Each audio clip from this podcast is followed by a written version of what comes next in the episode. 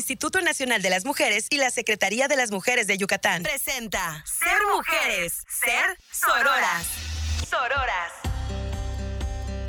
Un espacio hecho por mujeres para mujeres, donde impulsamos la igualdad, el conocimiento, la autonomía, el empoderamiento, la participación y nuestros derechos. Ser mujeres, ser sororas. El podcast.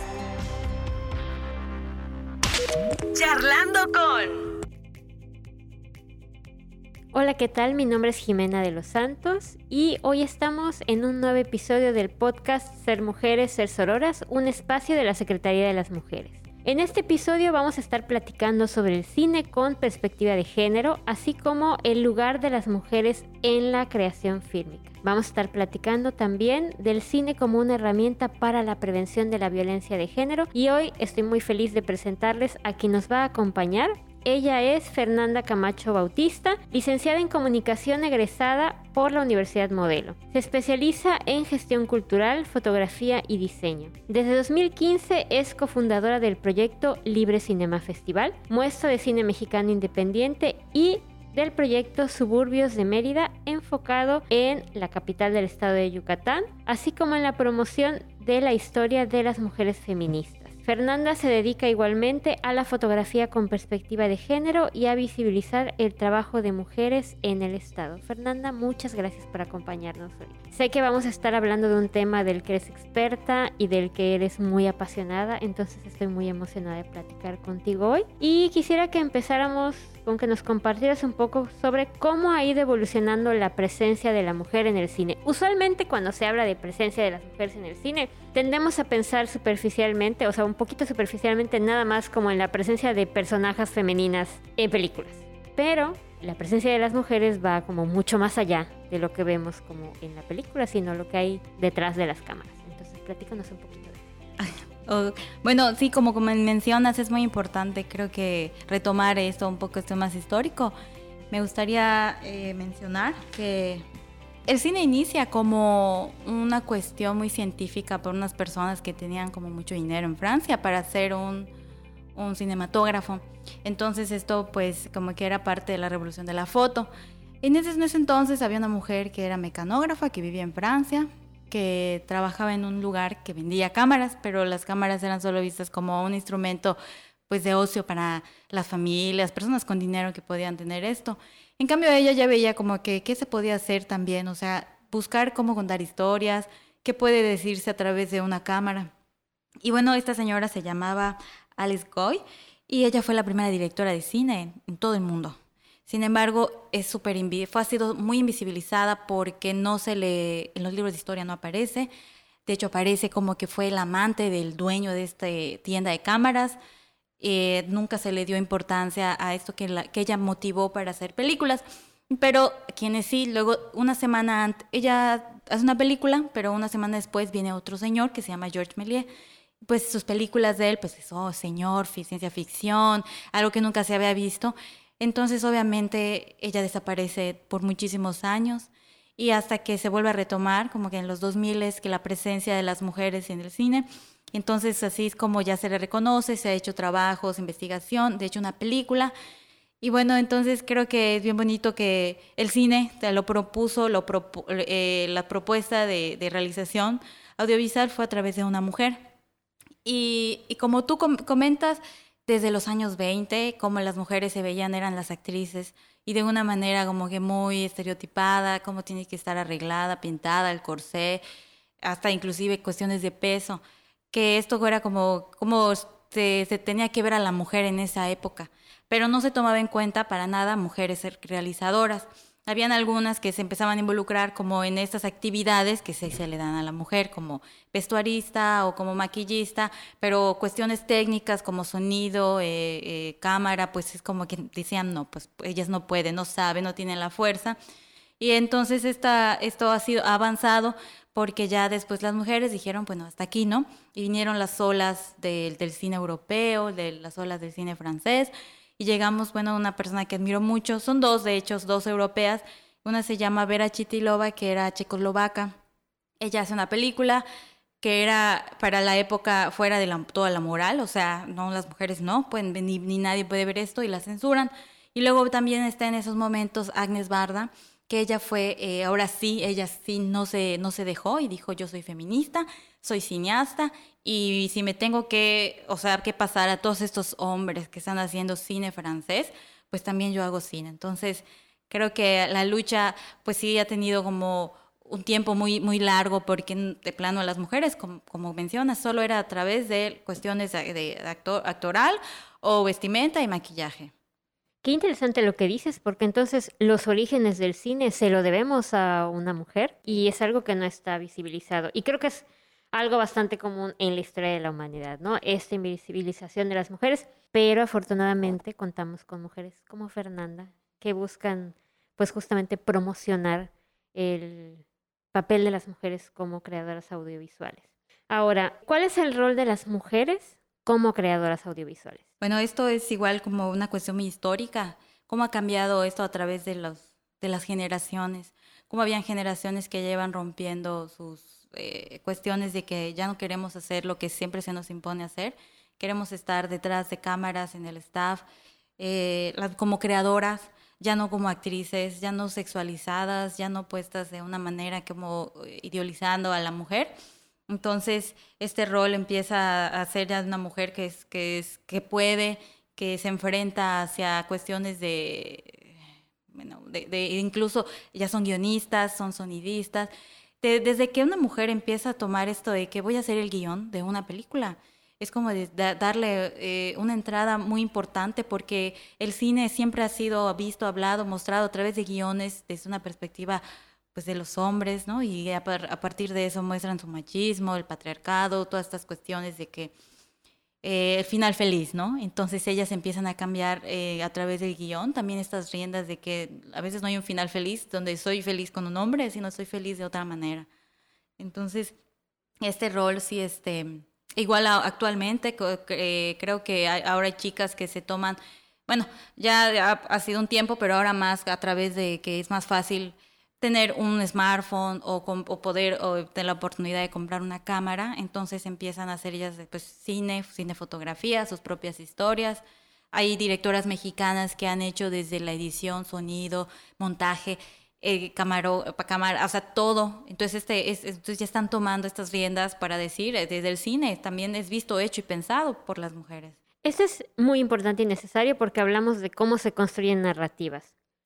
Y pienso en algo que se dice en la literatura, pero que también se dice en el cine, que es el male gaze, que es como esta mirada masculina, ¿no? Y como, y, de qué manera en el cine esta representación de la vida de las mujeres, eh, digamos, eh, en el cine más comercial, ha sido hecha pues por creadores hombres, ¿no? Y que narran estas historias desde su perspectiva de hombres, pero que terminan siendo incompletas a lo que ha sido la experiencia de las mujeres, ¿no? Y qué mejor que existan estas narradoras, estas mujeres que crean narraciones nuevas o formas nuevas de narrar la vida y la historia de las mujeres a través del cine. ¿Y qué relación tiene esto con el cine con perspectiva de género? Bueno, me gustaría mencionar algo que estabas comentando sobre cómo esas narrativas vistas desde la visión de los hombres, cuando crean un personaje mujer, eh, lo vemos mucho en las películas comerciales hollywoodenses. Entonces, eh, vemos esto muy estereotipado, cómo ya son, cómo van a vestirse, cómo la sexualizan, ¿no? O sea, películas como Lolita, que es una menor de edad, ¿no? A pesar de que viene de la literatura, pero cómo a través del cine también le dieron esa perspectiva, o sea, súper machista a una niña, ¿no? Una menor de edad. Y hay películas en donde ponen como Sofía Coppola, eh, esta película se llama Vírgenes Suicidas, que uno pues dice que, que, voy a encontrar, o sea, estas chicas ya no están sexualizadas, ya no están vistas desde este punto como así tienen que ser las mujeres. Claro, la película tiene un trasfondo muy fuerte, ¿no? Porque esas chicas al final pues lo que hacen es matarse, porque la sociedad no les permitía hacer muchas cosas y la sociedad son sus padres, la moral. Entonces, pues ahora sí es como, voy a comentar algo como que es muy sonado dentro de nuestras pláticas sobre feminismo y con perspectiva, es como ponerse sus lentes violetas. ¿Qué quiere decir? O sea, lo que siempre hemos visto, eh, identificar aquellas cosas que, que son violencias, que, es, eh, que, está estereotipado, que cómo van los roles, qué le toca a la mujer. Y cuando viene un cine que ya es visto de distinta manera, creo que la que mejor puede este, ejemplificar eso es Agnes Barda. Ella muestra un cortometraje, un filme en donde eh, graba a muchas mujeres francesas eh, y les empieza a preguntar qué es ser mujer, ¿no? ¿Qué se siente ser mujer? ¿Qué, ¿Cómo viven las mujeres de tu estatus? ¿Qué haces tú como mujer? Y entonces en esta misma plática ellas mismas empiezan a cuestionar, no, ella, ella, no son actrices, son mujeres reales. Entonces eh, ella hablaba sobre esta cuestión de que, ¿qué nos está mostrando el cine de esto en la ola francesa. Entonces, eh, Agnes ya empieza a decir, o sea, el cine también es feminista, yo soy feminista y mi cine va a mostrar esto. Entonces, ¿cómo empieza a inculcarse esta cuestión con perspectiva? Que fue muy complicado porque eh, era, era censurado. Eh, regreso a esta eh, directora checoslovaca que fue, hizo un filme de dos chicas que todo lo que hacen es romper las reglas, ¿no? que es romper las reglas, ir a un restaurante lujoso y comer con las manos, portarse mal, salir corriendo, brincar en la cama. Entonces, la sociedad en esta época decía es que las mujeres no pueden ni verse así, ni ser así, ni ser como rebeldes, y la censuran. Entonces, a ella muchísimos años no pudo hacer películas, no pudieron poner esta película que son Las Margaritas, hasta que ya lucha, ¿no? Porque a partir de eso, no, o sea, soy mujer, también tengo mis oportunidades, este es el cine que hace falta, que estoy creando, ese es el cine sincero, y es a partir también de los estudios en los años 70 que empieza el feminismo, vamos a hacer estas películas, que es justo como estas épocas donde eh, ambas estas dos directoras estaban. Eh, también sucede en México, como unas, eh, eran pocas las mujeres que podían estudiar en la escuela que es el ENAC, Escuela de Ciencias Cinematográficas de la UNAM. Entonces estas directoras empiezan a hacer como qué es estar casada, qué pasa si me divorcio, cómo es ser mujer en una ciudad, de ser mamá, ¿no? Además. Y bueno, entonces cómo empieza, eh, eh, hasta que viene como una época en el que ya el feminismo es más, empieza a tocar las puertas porque las redes sociales, la información se abre. Y entonces las chicas actualmente, las creadoras actualmente, ya también han puesto como vamos a hacer cine con una perspectiva, con que va a ser feminista y que también va a ser creado por un crew donde el 80% sean mujeres. Entonces las cuestiones ya cambian porque ya dice, ellas dicen, ya no necesito hombres, ya no necesito camarógrafo, ya no necesito sonidista, no, vamos a ser mujeres que vamos a hacer esas mismas cosas, que vamos a sacarlo también igual de bien, como si, como, como si siempre lo, lo hubiéramos podido hacer. Oye, yo creo que las cosas pasan por algo y justo hace un par de días vi una película de Agnes Barda que se llama La Felicidad y que me dio shock por completo porque al principio no sabía cómo interpretarla, pero luego platicándola con, con Yaldi, eh, descubrí algo, ¿no? O, ella me ayudó a descubrir, pues que justamente es una crítica muy ácida a esto que tú, que tú hablabas al principio de el final feliz, ¿no? Y el final feliz para quién. Y pues al final esta película es como, claro, el final feliz para el hombre que ejerce su violencia patriarcal y están pues estas mujeres alrededor que, que acaban estando como a su servicio, incluso pues poniendo sus vidas de por medio, ¿no? Pero pues como ella tiene estabilidad para narrarlo de esa manera y, con las secuencias y los juegos de manos de las mujeres y sus actividades. Y por otro lado me parece muy importante esto que dices, ¿no? Como producciones actuales de mujeres que buscan que toda la producción detrás esté hecha por mujeres. Sí, eh, me gustaría comentar que igual aquí en el país, funcionan tanto aquí en eh, México como en Estados Unidos, existe una chica que se llama las Amazonas Eléctricas, que es el primer grupo staff de iluminación y tramoya, eh, hecho, eh, donde todo el crew son mujeres. de hecho, la película que se llama Noche de Fuego de Tatiana Hueso, las Amazonas estuvieron también aquí participando, entonces como que ya también en el cine nacional la presencia de mujeres que también están organizadas, ¿no? Como mujeres organizarnos siempre nos hacemos más fuertes, pues también en el cine ese es parte del resultado. Oye, ¿y cómo le hacemos las personas para abonar justamente a esta visibilización de las mujeres en el ámbito fílmico? Yo creo que es viendo cine, viendo cine hecho por mujeres, eh, viendo cine, de hecho eh, hay una directora, no, una, eh, hace efectos visuales, se llama Sharon Callahan, ella trabaja en Pixar, es una señora que ha hecho películas de Toy Story, buscando a Nemo, ¿no? Entonces esas cosas que a veces no ni en cuenta de, que, de que hay una mujer detrás, creo que podría ser, podemos empezar eh, disfrutando, compartiendo cine hechos por mujeres, que te hay, a través de la historia hay muchísimo, hay actual,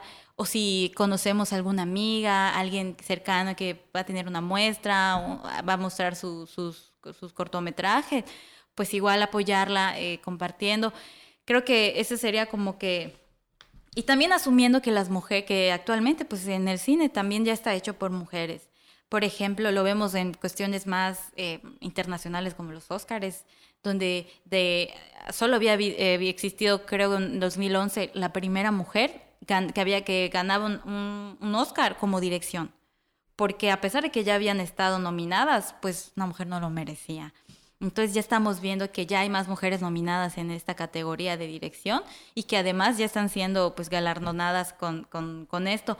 Y porque donde siempre era donde estaban, era pues en vestuario, eh, maquillaje, ¿no? Inclusive ya tenemos hasta sonidistas aquí en México. Hay una película que se llamaba, no recuerdo ahora su nombre, sobre un, ay, alguien que tocaba eh, las, la batería, pero se estaba quedando sordo. Entonces empezó a sonarse mucho en esa época. Eh, fue hace dos años que detrás estaban dos mexicanos y una mexicana y los tres ganaron como mejor este, mezcla de audio. Entonces, aunque pareciera que estas cosas que son más eh, técnicas y complicadas, también ya hay mujeres involucradas, no solo en dirección o en, sonido directo, también en mezcla de audio.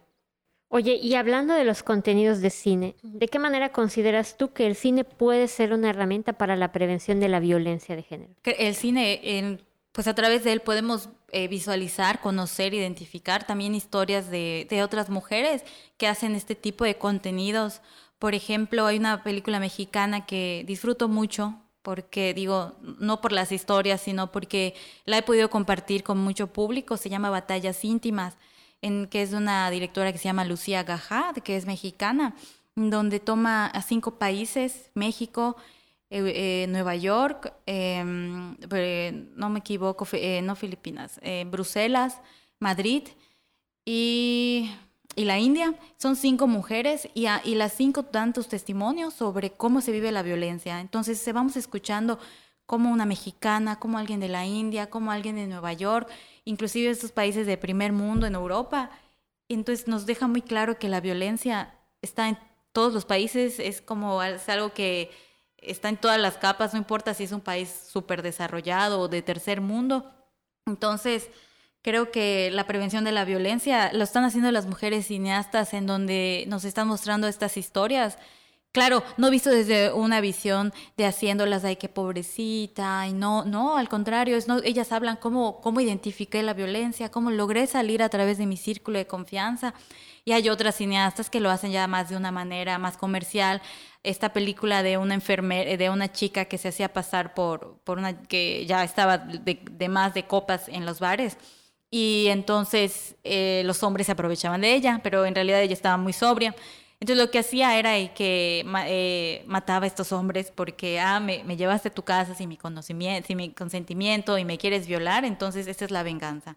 Entonces, em, también me, me, parece que hay muchos cortometrajes ya para más juventudes, eh, cortometrajes tanto animados como eh, de ficción o documental, en donde hablan sobre cómo es el noviazgo, cómo identificar en el noviazgo estas actitudes entonces el cine está, está siendo como un, medio muy fuerte para que tanto las nuevas generaciones como eh, mujeres, pueden ser de todas las edades, puedan identificar a través de sus contenidos que hay violencia o, si, o que la están viviendo, qué se puede hacer. Entonces, creo que ha sido, es, es un medio muy poderoso al final, el cine eh, todos los, de todos los temas, pero si hablamos de la violencia, creo que así que es uno de los que ahora nos están funcionando. Ahora, expandiéndonos un poquito de la violencia al cine feminista en general. ¿Cómo ves tú el cine feminista de la actualidad? Fíjate que me gusta mucho pensar en el cine feminista, sin embargo me he topado con chicas que me dicen yo no soy feminista, pero me gusta hacer cine. Entonces veo, veo lo que crean y el feminismo nos toca. Hay que hay mujeres que a lo mejor todavía no, no les llega su momento, ¿no? Porque al final una vez escuché como que, que, no te da pena ser feminista y, y alguien respondió, ¿y por qué me va a dar pena hacer la lucha de la que mujer, de que mi mismo sexo y género se ha luchado por, por tener derechos, por tener oportunidades, por usar ropa? Entonces, el cine feminista desde donde lo he visto ha sido como que de la parte de quienes sí se nombran como tal y entonces hacen el cine que tiene que ver con el aborto, con cuestiones del cuerpo también, como al amor propio, o como también eh, ya dejan de romantizar este, las historias. Entonces eso es precioso porque estamos viendo cómo a través de este, este instrumento eh, se está mostrando si, esto está como teoría o si eso está como en las luchas. Bueno, también el cine es una lucha en donde el feminismo está. Oye, y recomendaciones para quienes nos están escuchando y digan, yo quiero ver eso que está diciendo Fernanda. Eh, platícanos, por ejemplo, eh, una, una lista así de películas mexicanas hechas por mujeres que tienen que ver con temas de derechos humanos, de violencia. Pues tengo una lista, es eh, traté de variarlo un poco. De las mexicanas sí recomiendo mucho esta de Batallas íntimas de Lucía Gajá que como, como comentaba son cinco historias de mujeres que, que más que hablar de su violencia es cómo salieron y lo identificaron. También hay cine feminista como lo hace Ángeles Cruz, quien es una cineasta de, comunitaria. Eh, su película se llama Nudo Mixteco, también donde vemos escenas de mujeres este, que, que están teniendo intimidad. Entonces, como en el cine también las cuestiones de, de, la diversidad también eh, se, está siendo incluido.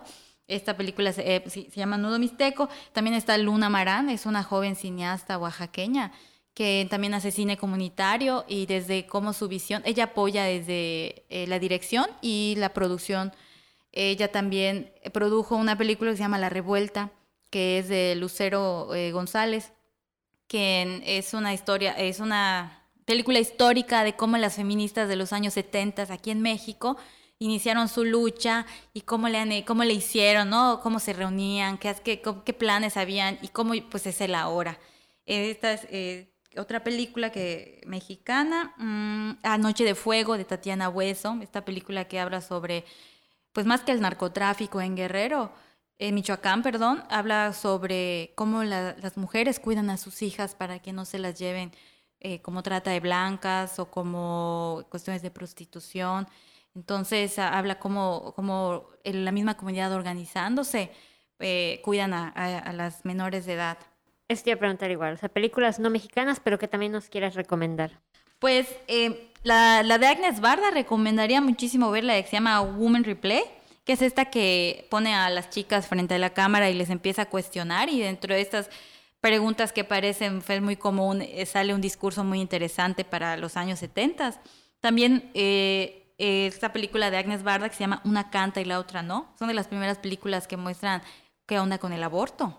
Pues porque pues ya ves que de antes, eh, o sea, desde siempre, ¿no? Tocar estos temas han sido como que muy delicados, pero bueno, ella también en esta película lo aborda. Las Margaritas de Vera Chitilova, que esta, me parece que es una película imperdible, quien, quien tenga la oportunidad. Eh, Las Vírgenes Suicidas de Sofía Coppola, que es una película muy reflexiva sobre cómo la sociedad eh, nos estén a las jóvenes les, les impacta y cómo esto lleva a tomar decisiones tan fuertes como quitarte la vida. Em, hay una película también, eh, una chica vuelve a casa sola de noche. Esta es Anna Lili Amirpur. Esta película es sobre una vampira iraní y además es skater, es como un western iraní en donde habla sobre cómo defiende a las mujeres. Bueno, es, es un discurso muy interesante, pero creo que es una película también imperdible. Las sufragistas es una película un poco más comercial, pero también creo que es bueno para las juventudes conocer cómo, esta película es de Sara Gavron, eh, cómo estas chicas luchan, ¿no? O sea, las mujeres en Inglaterra luchan por el voto, que al parecer es algo tan común, ya vas y votas, pero pues no, o sea, las encarcelaban, las golpeaban. Entonces, eh, es como una, pequeña lista que, me gustaría compartir. Ah, otra imperdible que es la de Persepolis de Marjane. Esta película es muy hermosa porque es animada, además también habla de un contexto que pareciera que no es el nuestro porque es una película de este, también iraní, pero hablas también sobre el amor, sobre el estudio, sobre lo personal, sobre la familia. Es una película muy hermosa que igual es para las juventudes que... Precisamente el año pasado, por consejo tuyo, gracias Fernanda, hicimos una proyección del CEDOC eh, con un grupo de estudiantes eh, justamente de Persepolis y les encantó la película, la verdad. Es, es, Y bueno, la lista, por favor, quienes nos están escuchando, si tienen chance, dense la oportunidad de, ver cualquiera de estas películas porque son muy buenas todas, se invitan a la reflexión. Fernanda, para cerrar, platícanos de tus proyectos, Libre Cinema Festival, Suburbios de Mérida y dónde podemos seguirte y dónde podemos estar al tanto de los proyectos. Bueno, me gustaría platicar que Libre Cinema Festival es una plataforma que hacemos desde 2014 aquí en Mérida y en Yucatán, donde promovemos cine mexicano al 99%. Son películas eh, de cine contemporáneo, de autor, o sea, no hay nada comercial bueno, sabemos que el cine comercial es, eh, toma mucho las salas, este, eh, como, bueno, no voy a decir nombres, pero esas salas de donde vende, palomitas y super cool la sala, pero es un cine a veces que no, no hay más contenido que el jijiji jajaja. Entonces el cine que muestra libre es un cine eh, con contenido. De hecho, nuestra filosofía siempre está en tener como una paridad entre películas dirigidas por hombres y por mujeres. Entonces es algo que nos proponemos porque en México pues también hay muchas chicas creando desde sus, desde sus trincheras o sus oportunidades. Y además traemos, ah, hacemos muchos esfuerzos por tener la presencia de cineastas mexicanas. Hemos hecho, me da mucho gusto compartir, que hemos sido el primer proyecto aquí en Mérida que ha hecho un taller para empoderamiento en la producción audiovisual. Esto es un grupo solo hecho por, eh, lo impartió Tatiana Tania, perdón, Tania Hernández, es directora de una película que se llama Titixie. Y en, esta, en este taller fueron eh, 100% puras chicas o, quienes disidencias. Entonces aquí es como que se abrió este espacio y ella estuvo muy feliz porque me dijo hace mucho tiempo que quería hacer algo así y que qué mejor que hacerlo en otro lugar que no sea la Ciudad de México, ¿no? Descentralizando, que también es parte de lo que hacemos en Libre, descentralizar la oferta fílmica. Y en Suburbios de Mérida nos dedicamos más a la promoción de cuestiones históricas, eh, documental, eh, social y cultural, dando del Yucatán como del centro eh, de Mérida.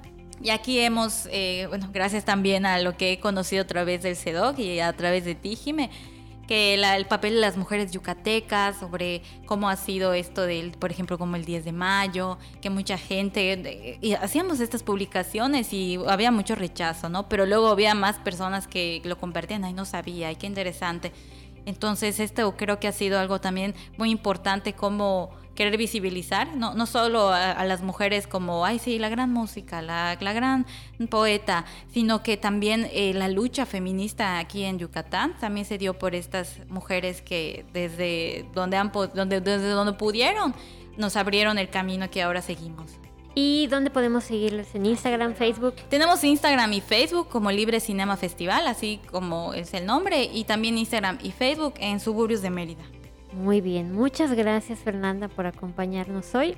Y cerramos con un breve resumen de lo que hemos platicado acerca de la importancia de visibilizar a las mujeres, no solo eh, como personajes en el cine, sino también a mujeres como creadoras en las producciones audiovisuales. Igual nos compartió una lista bien interesante de películas que podemos ver y que nos encontramos en un momento muy afortunado porque hay una producción audiovisual hecha por mujeres que tiene perspectiva de género y que nos invita a cuestionarnos sobre nuestras vidas cotidianas, sobre nuestras identidades y la importancia de difundir nuestras voces. Eso es todo por hoy y nos escuchamos en un próximo episodio de Ser Mujeres, Ser Sororas.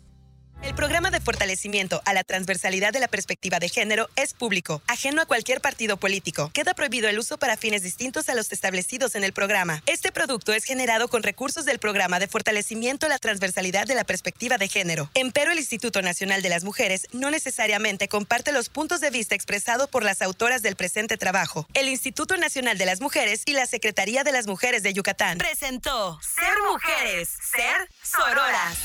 Sororas. Un espacio hecho por mujeres para mujeres, donde impulsamos la igualdad, el conocimiento, la autonomía, el empoderamiento, la participación y nuestros derechos. Ser mujeres, ser sororas. El podcast.